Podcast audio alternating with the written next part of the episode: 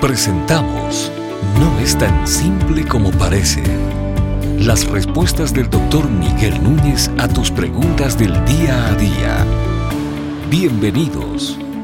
Si Dios es quien quita y pone reyes, entonces implica eso que Dios es quien ha colocado en posición de autoridad a los gobernantes corruptos? Bueno, yo creo que tenemos que ser cuidadosos de la manera que nosotros respondemos a esa pregunta. Para comenzar, Santiago nos dice en su carta que lleva su nombre que Dios no es autor de pecado. Entonces establezcamos eso en primer lugar. Dios no es el autor de pecado.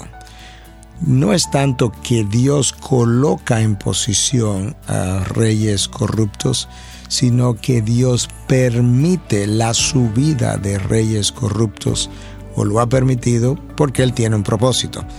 Por ejemplo, en el caso de Faraón, nosotros leemos en el libro del Éxodo que Dios le dice a Faraón que para eso yo te he levantado, yo, Dios, te he levantado para proclamar mi nombre sobre toda la tierra y que precisamente su nombre se dé a conocer.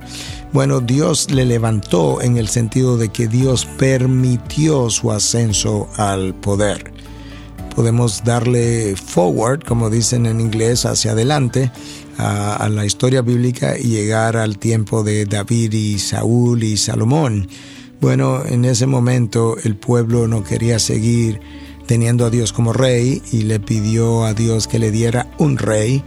En este caso pidieron a Saúl que fuera rey y Dios lo permitió, pero lo permitió no porque Saúl tuviera un buen carácter ni fuera un buen gobernante, sino que lo permitió como juicio sobre la nación judía precisamente por haberle rechazado y porque amaban verdaderamente las prácticas pecaminosas de los pueblos paganos. De hecho, la petición dice ah, que no queremos ser, queremos ser como las demás naciones, por tanto, danos un rey. Ah, lamentablemente el pueblo de Israel y hoy en día muchas veces la iglesia no tolera ser diferente al mundo y quiere siempre parecerse al mundo.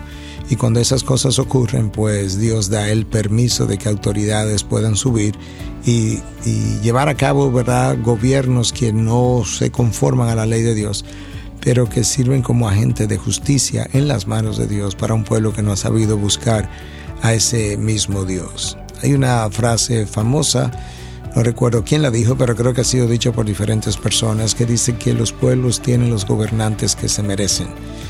Bueno, yo no sé si eso es 100% así, pero yo creo que hay un elemento de verdad ahí, porque las naciones donde ah, los presidentes han sido elegidos bajo elección ah, legales y bajo elecciones libres, pues quienes han colocado a dichas autoridades en esas posiciones han sido precisamente los ciudadanos que habitan en dicha nación y por tanto nosotros somos los responsables de haberlo colocado ahí.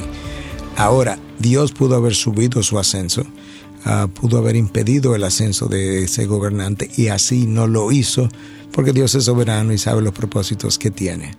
Ah, por otro lado, si el pueblo de Dios se rinde a los pies de Dios, intercede y pide a Dios por justicia, es posible que Dios entonces, ante la humillación del pueblo, ante la búsqueda genuina de la intervención de Dios de parte del pueblo de Dios, que Él quiera a revertir las cosas en una nación, ya sea por un corto tiempo o por un largo tiempo, y darle entonces a ese pueblo gobernantes más justos. Sabemos que eso ha ocurrido a lo largo de la historia de la iglesia y ha ocurrido justamente en naciones impactadas por los valores cristianos. De donde mejor nosotros hemos encontrado los gobiernos que pudiéramos calificar hoy en día de no necesariamente cristianos, pero gobiernos con leyes que se asemejan más a las leyes de Dios que a las leyes de los hombres que han sido ah, tan mal vistas por tanto tiempo. De manera que una vez más tenemos que reconocer la providencia de Dios en el cuidado de su creación, la providencia de Dios en quien sube y quien baja de poder, pero al mismo tiempo tenemos que ser cuidadosos de no atribuirle pecado a Dios, pero sí ten por seguro que los gobernantes suben o por disposición directa de Dios o por a permiso de Dios para Él llevar a cabo los propósitos que tiene para con ese pueblo. Estas y otras preguntas llegan hasta ustedes gracias a la valiosa colaboración de nuestros amables oyentes. Si deseas compartir con nosotros tus consultas e inquietudes, visita nuestra página de internet integridadysabiduría.org. Gracias por tu gentil atención y será hasta la próxima.